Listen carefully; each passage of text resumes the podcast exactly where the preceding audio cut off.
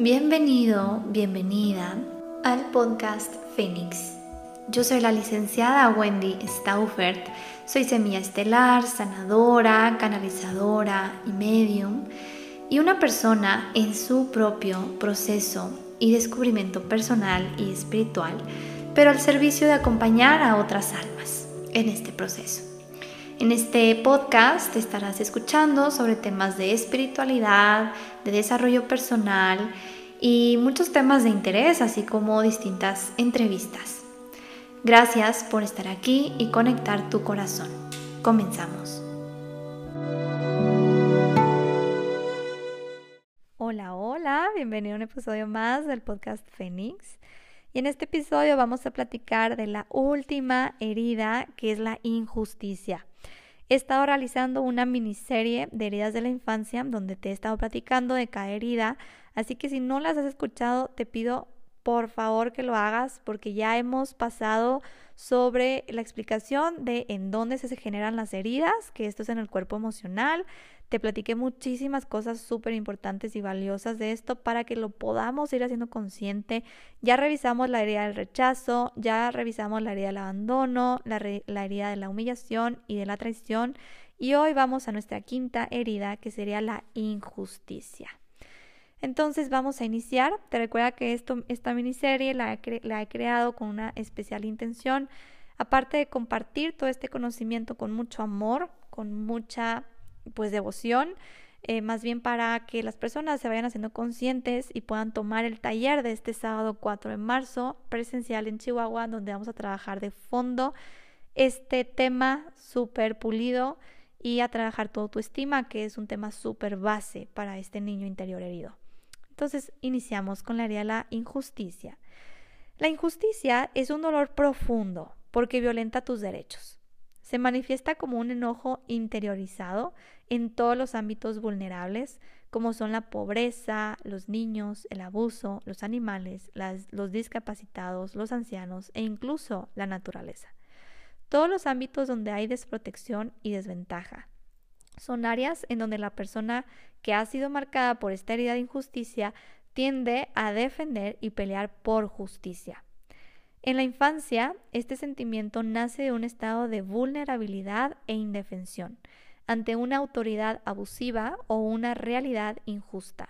Por ejemplo, si tu hermano nació discapacitado y sin el derecho de ser sano, o la pobreza en la que crecieron tus padres, o el abuso de tu padre autoritario, o todas esas experiencias de impotencia van a crear un dolor de injusticia que te van a acompañar para siempre.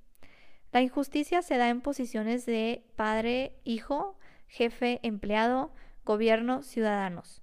Son posiciones de autoridad y subordinación, donde la experiencia de autoridad es abusiva, es autoritaria, es violenta y se vive en un estado de subordinación.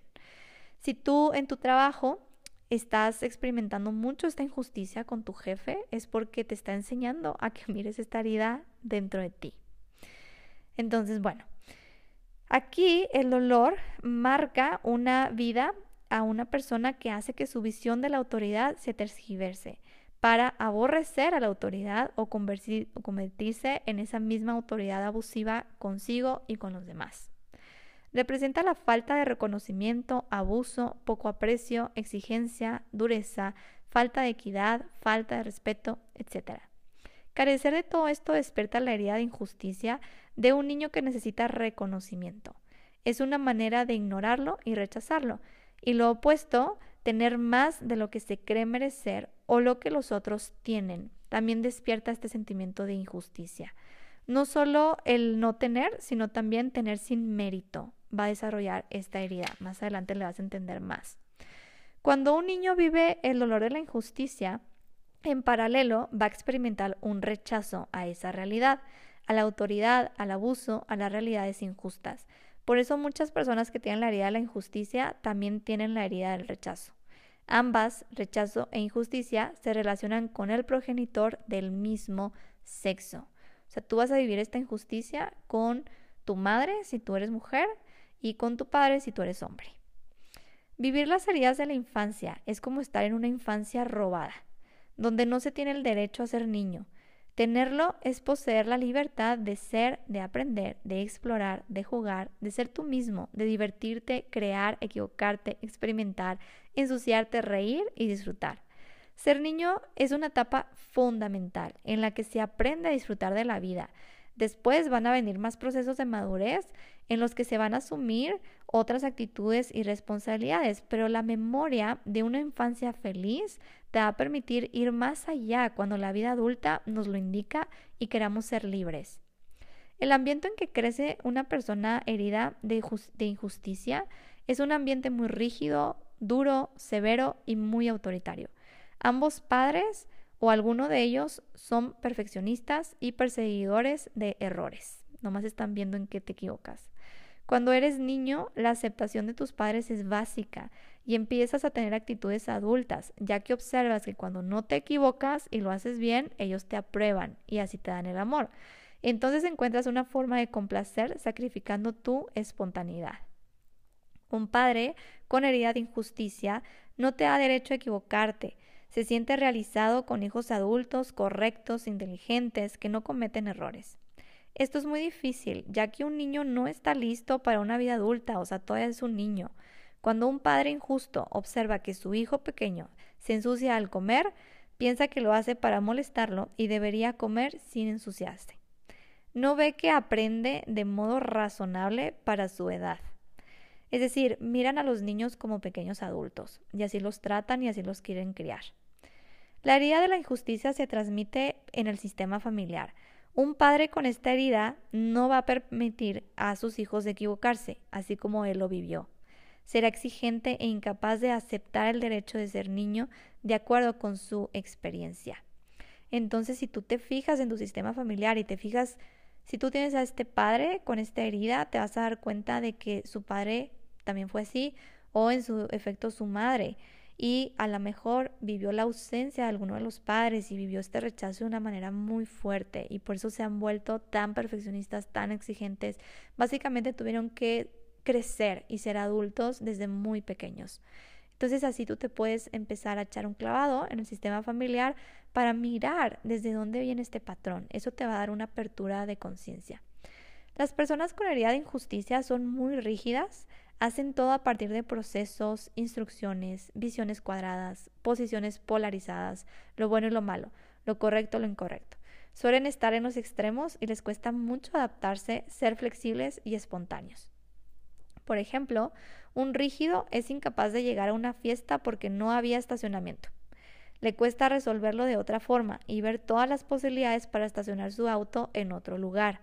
Sus procesos son tan rígidos que no puede ver más allá y adaptarse.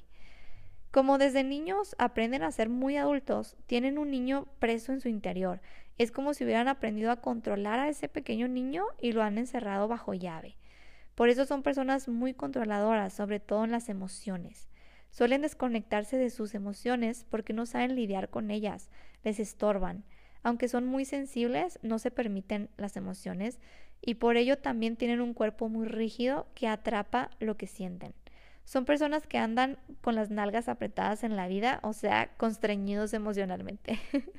Son perseguidores consigo mismos, perfeccionistas, exitosos laboralmente, con muy, son muy buenos académicos, directores, científicos, todo lo que exija precisión, perfección, racionalidad, va a ser un trabajo perfecto para ellos. Dan la impresión de estar bajo control, les encantan los retos y las metas. Son muy críticos, les gusta mucho competir, medirse con otras personas, que es otra manera de ser injustos consigo mismos, porque no pueden ver que alguien sea mejor en algo, y eso los hace sentirse en desventaja y se hacen más perseguidores. Estas personas aprendieron a que si son perfectas, son mejores que todos los demás, y tienen autoridad sobre otros derecho a decir cómo se deben hacer las cosas o las personas. Son muy buenas, son más buenas que el resto y esto les otorga ese palo para aleccionar, dirigir, descalificar o criticar. Muchos entrenadores, líderes espirituales y terapeutas son personas con esta herida. Todos parecen perfectos, correctos, hacen el bien, son ordenados, se proponen metas y las cumplen, son morales, tienen un alto sentido del deber y del bien pero no disfrutan la vida. Para ellos todo es ganar el control en la vida. Son perfectos con hábitos castrantes que no les permiten equivocarse y aceptar su humanidad imperfecta. Piensan que el crecimiento es ganar control sobre otros, ser perfectos, justos y buenos. El error más grande de esta persona con esta herida sería la eh, que son muy, ¿cómo les digo? Ellos mismos se ponen esa injusticia, esa incapacidad de darse el derecho a equivocarse, a ser libre, sentir o ser siempre buenos. La incapacidad para la felicidad. Entonces cabe destacar, oigan, que es muy raro que una persona con esta herida busque ayuda, porque en general, pues número uno siente que es perfecto, que es perfecta y que lo puede hacer todo solo. Hay una pacientita que esta persona vivía en soledad y vacío tan desconcertante que tuvo que ir a terapia. Y ella decía, tengo todo, la gente me aprecia, tengo trabajo, mis hijos son buenos, no tengo problemas de ningún tipo, pero no entiendo por qué no soy feliz, por qué no me siento como si no pudiera apreciar lo que tengo, que ante los ojos de cualquiera pues es perfecto, o sea, como que tengo la vida que cualquiera pudiera desear, pero yo no me siento feliz. Y eso pasa cuando desconectamos al niño interior, al sentir. Hacemos todo lo correcto sin percibir la alegría de vivirlo.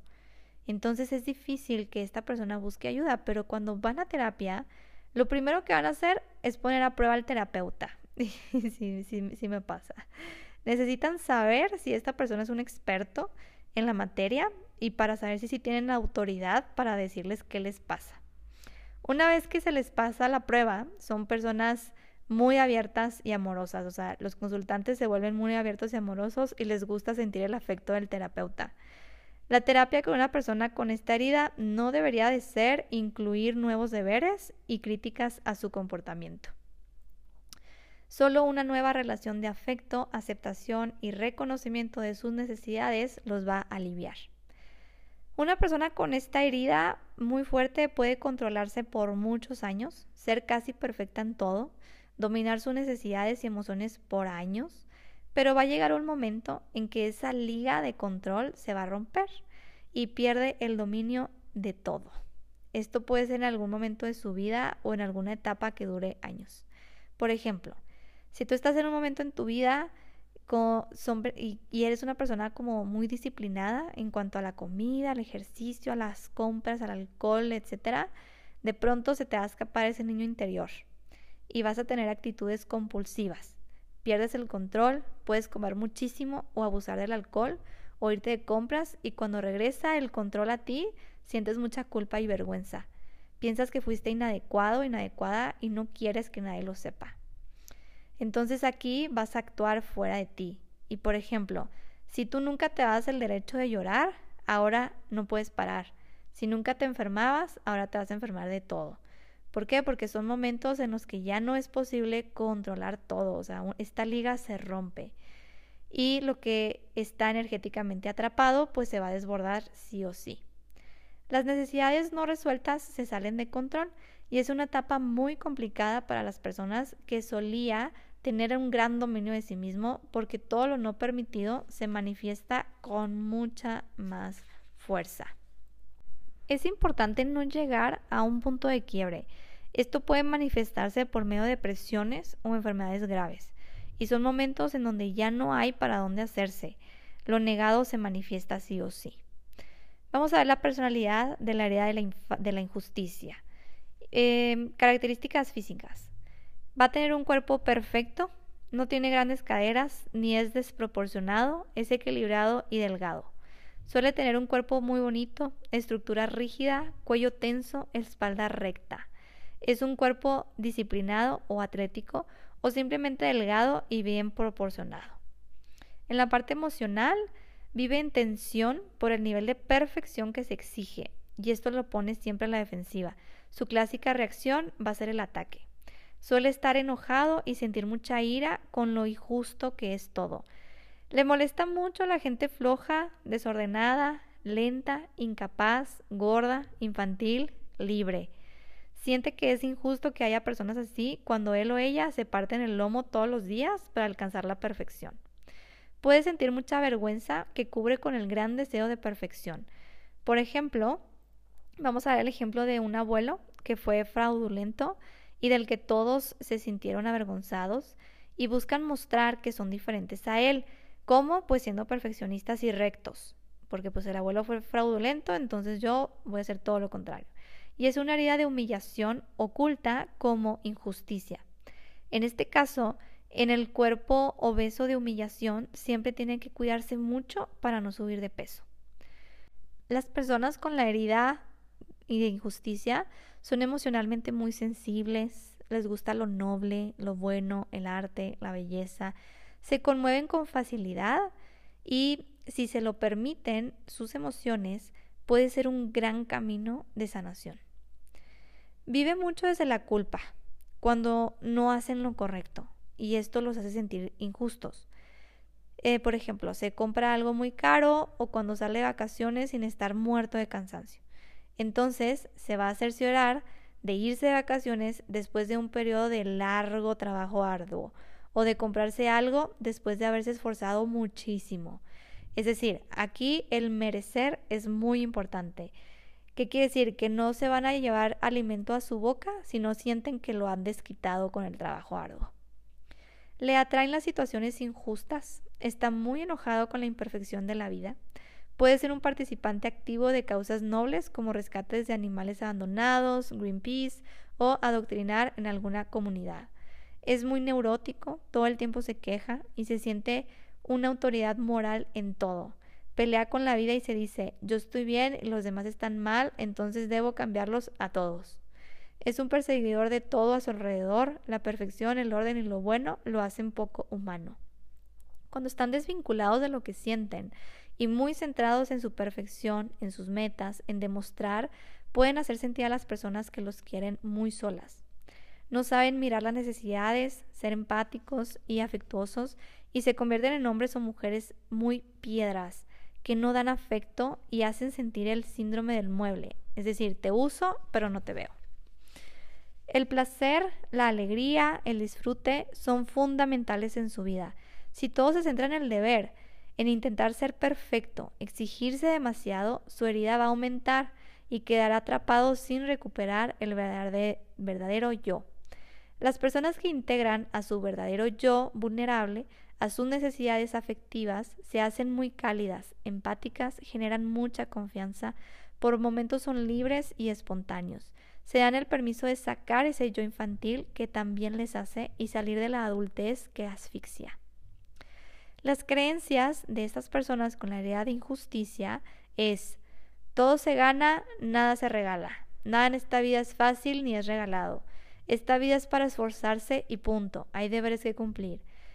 Cree que debe ser mejor que los demás y si alguien lo supera, se considera malo o inferior.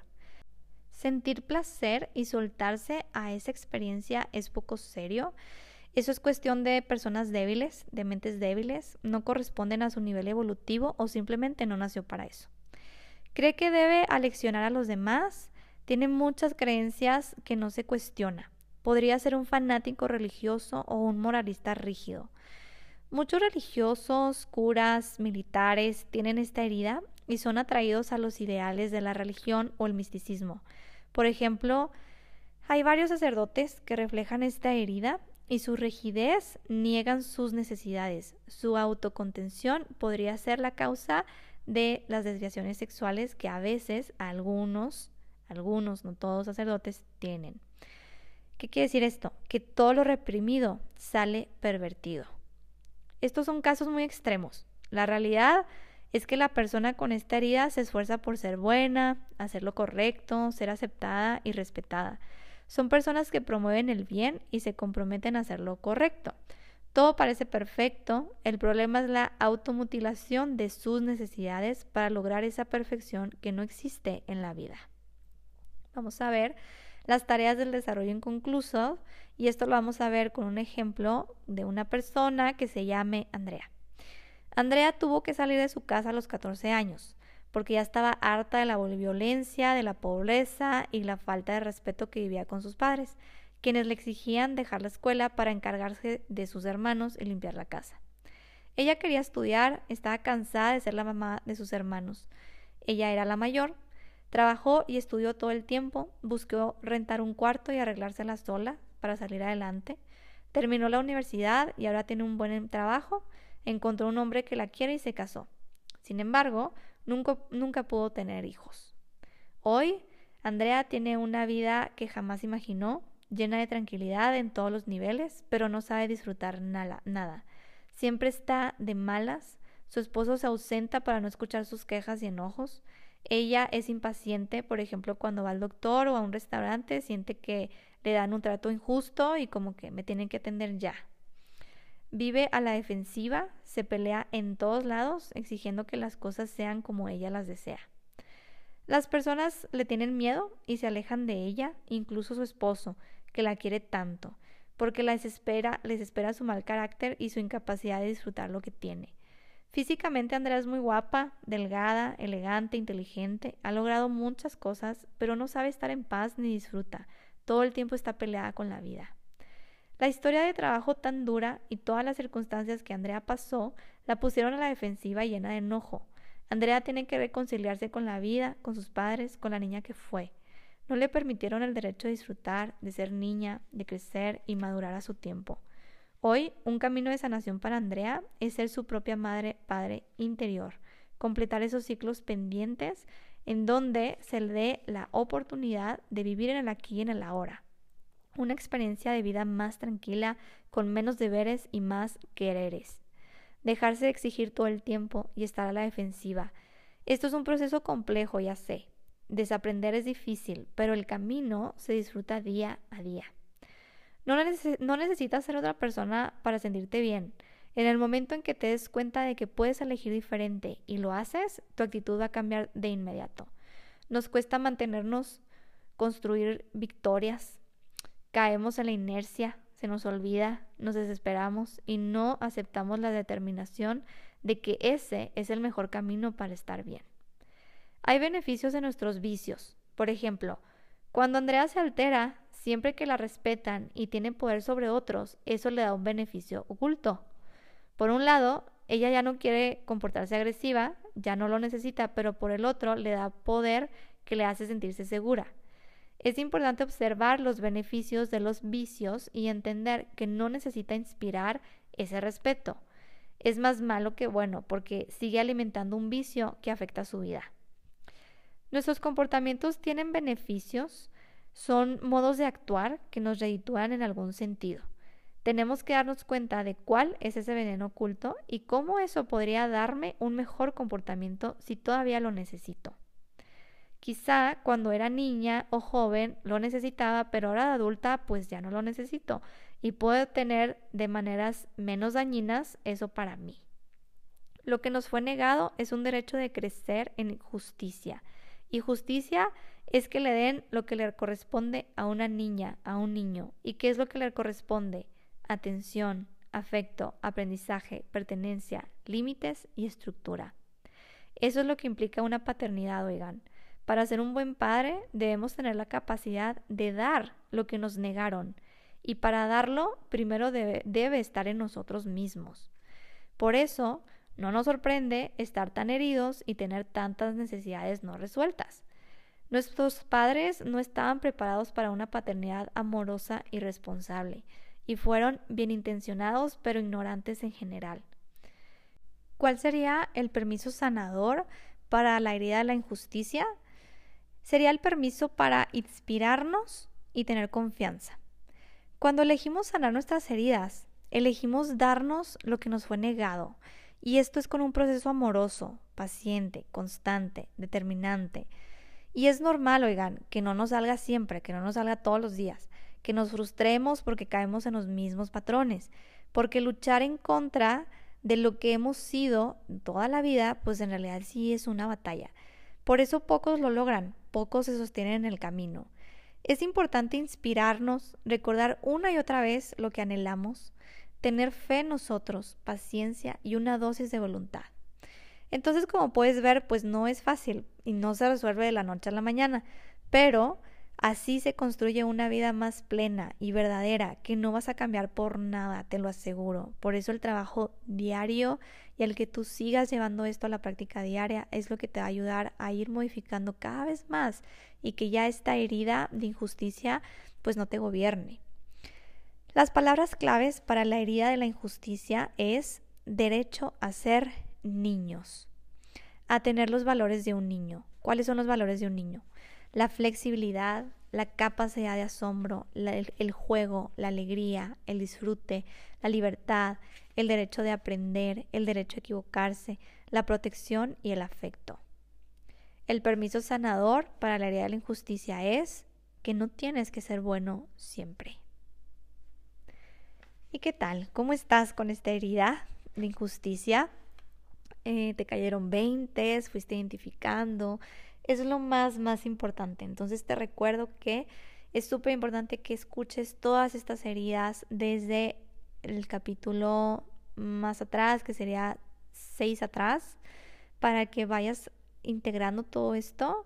Por eso hice episodios más cortitos para que puedan ser como más digeribles para ti en el sentido de que vayas incorporando lo que cada herida te está mostrando.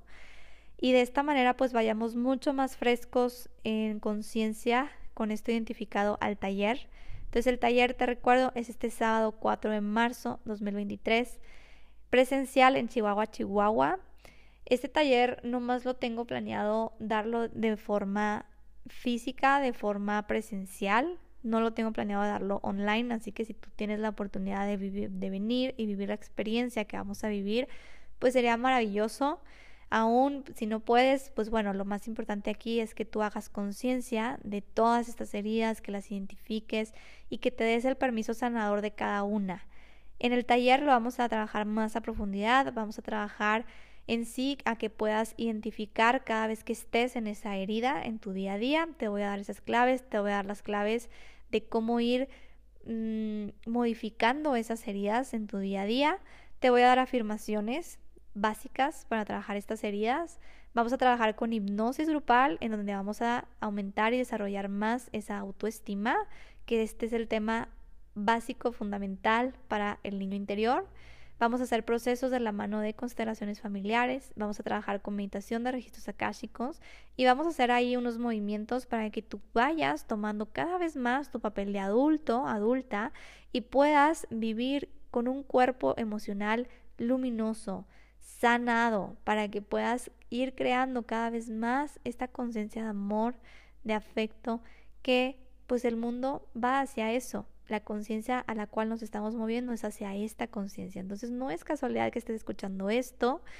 Si te ha gustado, si te ha resonado, si lo has identificado, te pido que por favor lo compartas con más amigos, familia, a todas las personas que sientas que les pueda ayudar, que hayas visto o que a medida que yo iba diciendo todas estas características, tú a lo mejor estabas pensando en alguien. Entonces a ese alguien que pensaste, mándaselo, mándale ese podcast, este episodio para que le pueda servir a irlo siendo consciente y que pueda liberarse cada vez más y ya deje de actuar bajo la herida que lo controla, su niño interior o, el adolescente interior.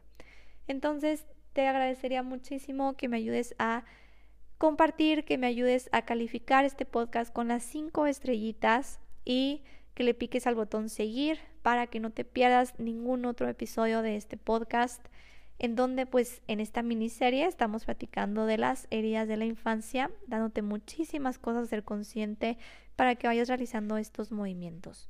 Entonces espero que te haya gustado, que te haya resonado. Gracias por conectar tu corazón y nos vemos en el siguiente episodio. Bye bye.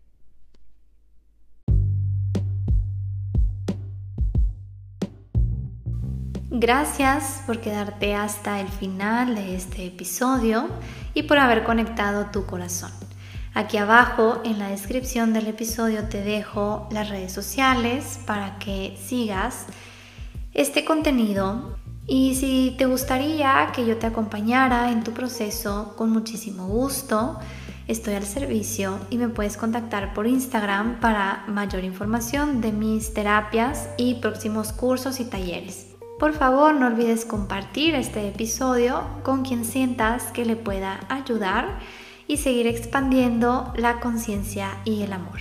Te mando un abrazo lleno de luz y bendiciones. Bye bye.